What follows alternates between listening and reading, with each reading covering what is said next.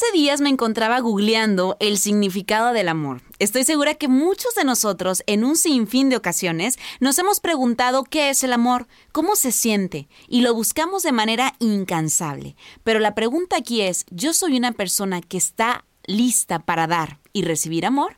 Hoy en Transparencias platicamos de esto. Hola, yo soy Tania Rendón y soy la típica mujer dramática, soñadora, idealista, feminista, valiente valiente.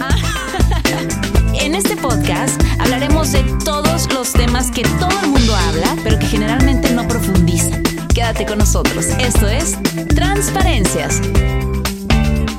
Hello, ¿cómo están? Qué gusto saludarlos, escucharlos, verlos leerlos de todo un poquitito, porque fíjense que conforme pasa el tiempo, eh, pues ya saben que nosotros estamos muy conectados a través de las redes sociales, pero desde que nació este podcast, mucha gente se me acerca y antes me decían, lo primero que me decían era, ay, te vemos en la tele. Y yo, ay, qué padre. Y luego ya después con todo lo de las redes sociales me decían, ay, oye, te vemos en Instagram, siempre vemos tus historias. Y yo, ay, qué padre. Y ahora me ven y es de, oye, Tani, escucho tus podcasts. Y yo, ay, qué padre, mejor a uno. Está increíble y, el tema de hoy me encanta, me encanta, porque bueno, no sé los hombres, pero en particular las mujeres, tenemos un issue con el amor. O sea, qué cosa. Y fíjense que les voy a hablar de manera muy personal.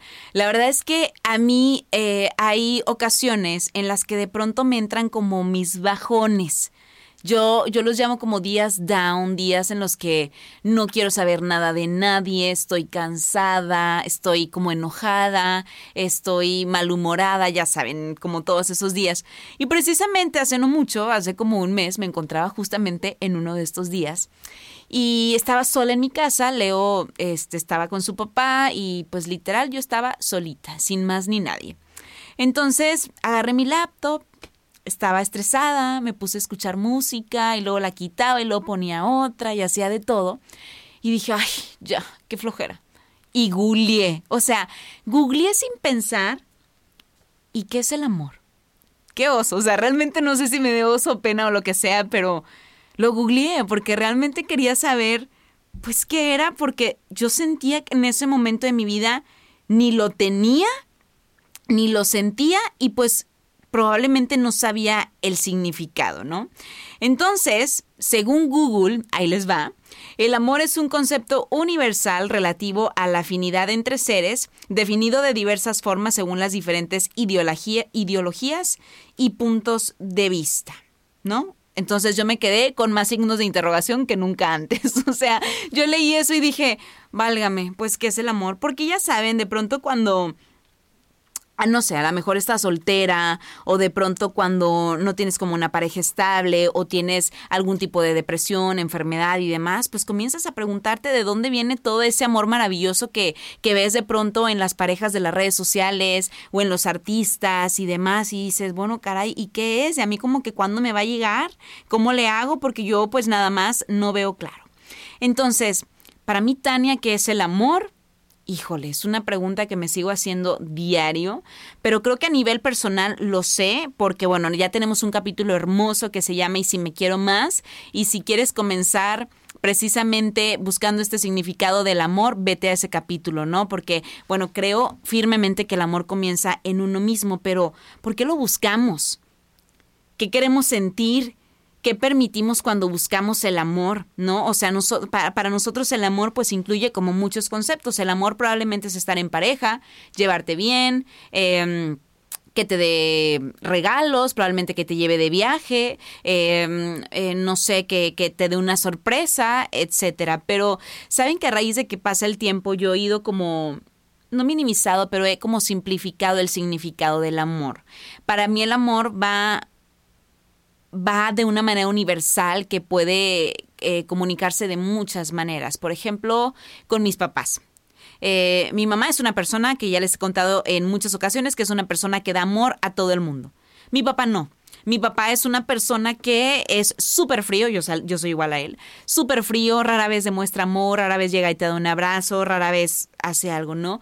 Pero pues estudiándolo, porque yo soy muy observadora y me encanta estudiar a las personas estudiándolo, me di cuenta que mi papá me demostraba amor de muchas maneras. Mi papá probablemente no lo hacía a través de un abrazo, pero lo hacía hablándome cinco veces al día, preguntándome que cómo estaba. ¿Qué onda, mijita? ¿Cómo estás? ¿No, bien? ¿Todo bien? ¿Alguna novedad? No, papá, todo bien. Ah, bueno, bye. Porque ni siquiera, ya saben, ni siquiera es el te amo ni nada, es el bueno, bye. Entonces yo decía, es que ¿por qué no me dice te amo? Pero probablemente a lo mejor su forma de decir te amo era estar al pendiente de mí 24 horas al día, aunque yo no lo notara. ¿No? Y esa era su forma de demostrar amor.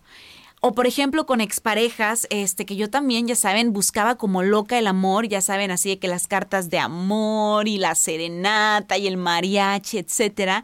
Comencé a ser un poquito más observadora con mis parejas para ver de qué manera ellos me demostraban amor. Y por ejemplo, había una pareja que tampoco era así como el más romántico y el más cariñoso de todos, pero siempre cocinaba siempre cocinaba de que, oye, ¿quieres hot cakes? Sí. Ah, bueno, ¿quieres algo de comer? Sí. Yo soy pésima cocinando y no creo que se me dé nunca esa cosa. Probablemente lo haga por amor, por, por alguien más. si es que llega el amor de mi vida, ¿verdad? Pero bueno, precisamente de eso hablamos. Entonces esa pareja de alguna manera me demostraba amor cocinándome. Pero ¿saben que siempre fui tan cabeza hueca que hasta ahora lo entendí? Porque nosotros precisamente estamos tan aferrados en esa definición de amor que nos da la televisión, el radio, las redes sociales. Queremos el amor de el ramo de flores hermoso, grandísimo en el Mercedes-Benz. Queremos el amor en, el viaje a París increíble arriba de la Torre Eiffel con el super anillo de compromiso. Y realmente creo que debemos estar muy atentos a las señales del amor, ¿no? O sea, cada una de las personas demostramos amor de manera diferente. Como les digo, yo soy una persona que casi no lo hace, que casi no demuestro amor, pero bueno, trato de estar al pendiente de mi familia de alguna manera y creo que eso es también demostrarles amor. Digo, si a la par les puedo dar un abrazo y todo, pues qué padre, porque recuerden que nadie somos eternos, nadie vamos a vivir para siempre y qué pena que de pronto cuando ya no estén esas personas queridas nos estemos lamentando porque nunca nos acercamos a darles un beso o algún abrazo. Entonces, ¿qué es lo que queremos sentir? Y fíjense que desde ese mes que yo sentí como este bajón que me da de vez en cuando, comencé a estar como más consciente eh, de esos vacíos que yo sentía en mi vida. ¿Por qué? O sea, ¿por qué estoy buscando el amor? ¿Qué es lo que me hace sentir? Bueno, ya saben que de pronto cuando te escribe una persona y te dice, hola, buenos días, ¿qué sientes? Sientes súper bonito. Sientes súper bonito que alguien te diga, ay, hola, buenos días, que tengas bonito día. Y, y como que te inyecta esa, esa energía para seguir tu día a día. Pero si no está esa persona, ¿qué vas a hacer? ¿No tienes amor y vas a estar enojado, triste todo el día?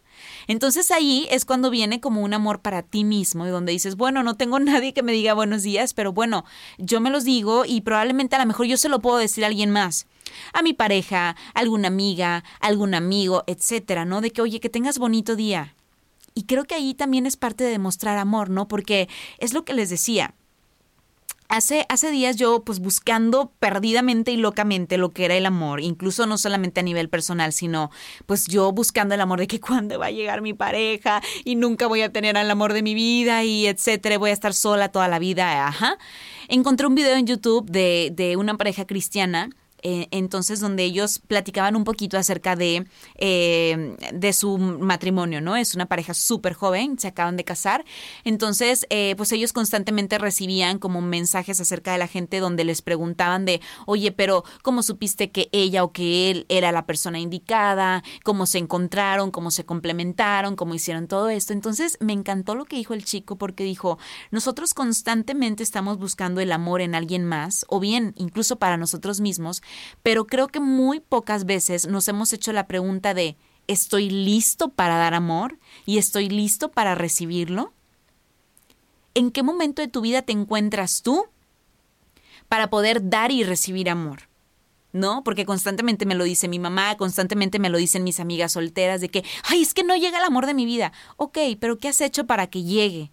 ¿En qué proceso estás trabajando? ¿Acabas de salir de una relación? ¿Cómo sanaste ese proceso? ¿Cómo le hiciste para estar bien? Porque acuérdense que hay muchas tormentas que, que, nos, que nos llegan por situaciones pasadas y que no, y si no trabajamos en ellas, pues nunca va a llegar esa situación de amor que nosotros estamos esperando en nuestra vida, porque tenemos que trabajar primero en situaciones anteriores, ¿no? En estoy lista realmente entonces, era algo que yo constantemente le decía a mi psicóloga, eh, recién me separé de, mi última relación, y le decía, es que, ¿por qué no llega? ¿Por qué no llega el amor de mi vida? Yo quiero mi película, ya saben, ustedes saben que yo quiero mi película de Disney, ¿por qué no llega? ¿Y por qué no llega el hombre de mi vida? Y me dice, es que no estás lista. Entonces, yo siempre me daba topes en la cabeza porque si es que estoy lista, pero conforme pasó el tiempo entendí cuando yo estaba lista, ¿no? Cuando, cuando yo no sentía rencor hacia esa persona que con la que había terminado, cuando ya no sentía rencor con mis papás probablemente, cuando ya no sentía rencor con mis amigos, entonces yo decía, estoy lista. ¿Por qué? Porque siento y tengo la necesidad de darle amor a todo el mundo. Tengo la necesidad y, y, en este momento de mi vida me siento lista, me siento preparada. Sin embargo, ahora sé que es un plan de Dios, ¿no? El que, el que, el que me dé una pareja. Pero en este momento de la vida encuentro amor en muchos lados. Encuentro amor en los ojos de mi hijo, por ejemplo, o eh, eh, cuando mi hijo está sano también veo el amor, o encuentro amor, por ejemplo, en, eh, en, en, en, el, amanecer y el atardecer. No sé ustedes, pero yo soy fan, fan, fan de los atardeceres. Bueno, ahí yo también me he hecho un viaje increíble cuando veo un atardecer y digo, wow, qué padre qué padre, esto, esto es amor para mí misma y es amor para la gente que me rodea y ojalá la gente vea con los ojos que yo veo los atardeceres. Porque constantemente nos estamos preguntando dónde encuentro el amor, pero bueno, ya saben que el amor primero lo vas a encontrar tú misma, tú mismo y luego probablemente lo encuentres afuera. Pero mi pregunta nuevamente es, ¿estás listo? ¿Estás lista para encontrar el amor? ¿Sí? ¿Seguro? ¿Ya arreglaste esa situación con mamá y papá que tenías de no arreglar hace mucho tiempo? ¿Ya les pediste perdón? ¿Ya arreglaste esa situación con amigos que probablemente sentías resentimiento? ¿Con tu hermano? ¿Con tu hermana? Hay mucha gente que deja de hablarse por años, por meses. Y, de pronto vienes a preguntarte ahí es que por qué no llega el amor. Bueno, porque hay cosas a nivel personal que tú tienes que arreglar, ¿no? Ahora, eh, también como les digo que me llegan estos días buenos y malos, eh, creo que hay que darle la oportunidad a esos días, ¿no? Porque también siento que habemos muchas personas que cerramos y que bloqueamos sentimientos. Muchos de nosotros bloqueamos sentimientos en el sentido de que, ay, no, no voy a llorar, ¿para qué? Y ahí te quedas un sentimiento guardado y, y, y lagrimitas guardadas. Y, y la verdad es que cuando llegan estos días a mi vida, no les digo que me encantan, pero al menos trato de abrazarme un poquito más eh, en esos días y disfrutarlos, ¿no? Soy una persona como tú y como todas las que ves y tengo días muy malos en los que sí me encierro en mi cuarto, le hablo a mi asistente y le digo, hoy no me pongas nada y no quiero saber nada de nadie, el niño se va con su papá, me pongo a ver películas en Netflix para llorar, porque sí, me gusta llorar, entonces al momento que veo la película que me hace llorar, al mismo tiempo probablemente estás desahogando y sacando todo lo que no has podido sacar. Me compro mis botes de nieve, me compro mis doritos, mis papas con salsa y ahí estoy todo el día. Y al día siguiente ya me habla, por ejemplo, Ale, mi asistente, y me dice, ya, todo bien. Y yo, ay, sí, ya, ya, no pasó nada. Pero también porque le doy la oportunidad a esos sentimientos de sentirlos. Muchas veces les digo, bloqueamos esos sentimientos y no queremos sentirlos. Y a la par es bueno. Es bueno que de pronto lloremos, es bueno que nos desahoguemos, que hablemos con una amiga, que escribamos una carta, que cerremos ciclos. Muchos ciclos que yo he cerrado en mi vida los he cerrado escribiendo cartas y quemando la carta. Se los juro se los juro, o sea, lo he hecho de muchas maneras, o, lo he hecho meditando, o lo he hecho orando, o, hay muchas maneras de cerrar ciclos y, de encontrar el amor, porque de nueva cuenta les insisto en que si no han escuchado mi capítulo de amor propio, váyanse primero a ese y luego escuchan el de ¿y dónde está el amor? ¿Y qué es el amor? Para que puedan entenderme un poquito. Ahora, también eh, les digo que es bueno eh, sentir estos días, pero también hay que ponerle un límite a nuestras emociones, ¿no? Porque muchas veces nos encanta hacernos las víctimas. Muchos de nosotros nos hacemos las víctimas. Por ejemplo, hace días me encontraba con una amiga que decía, ay, no, es que estoy súper deprimida y lleva años deprimida. Entonces le decía, eso ya no es depresión, eso ya es chiflazón.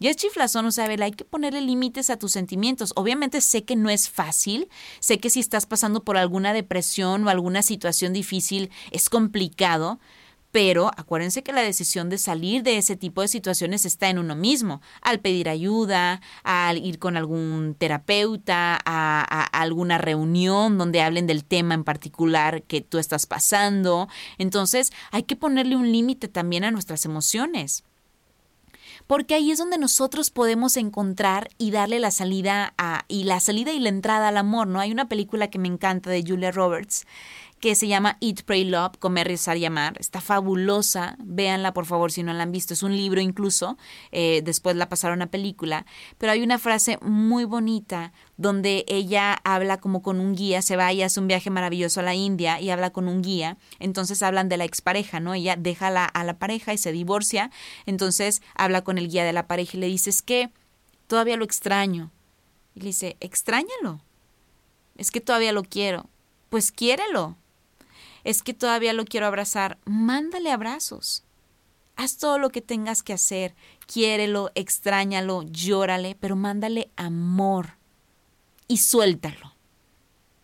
Porque también hay veces que cuando pasamos por situaciones complicadas o alguien nos hizo daño, le deseamos todo lo peor a esa persona. Y acuérdense que nosotros somos energía.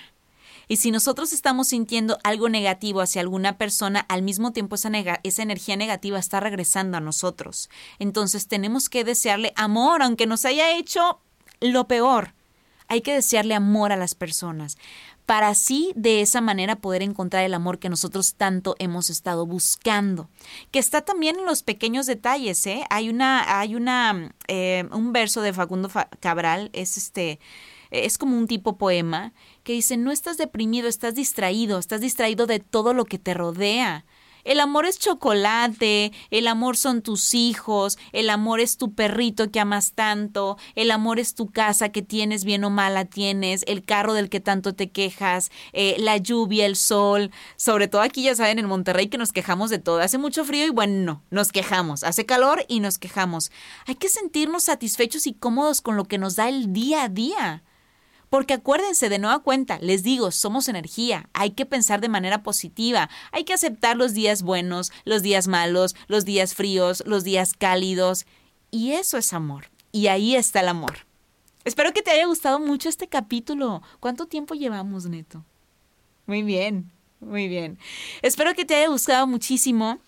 Recuerda que puedes contactarme a través de mis redes sociales, arroba Tania Rendón. Escríbeme también, siéntete con la confianza de escribirme. Eh, de pronto para mí es eh, un poquitito complicado contestar. Si no contesto ese mismo día, les contesto algunos días después, pero trato de contestarles a todos, de compartirme tus experiencias y por supuesto, si hay un tema en particular el que quieres que tratemos o que traigamos algún especialista de un tema, bueno, pues por supuesto que lo vamos a tener en cuenta. Te mando un beso, un abrazo, yo soy Tania Rendón y nos vemos en el siguiente, nos vemos y nos escuchamos en el siguiente podcast. Bye bye.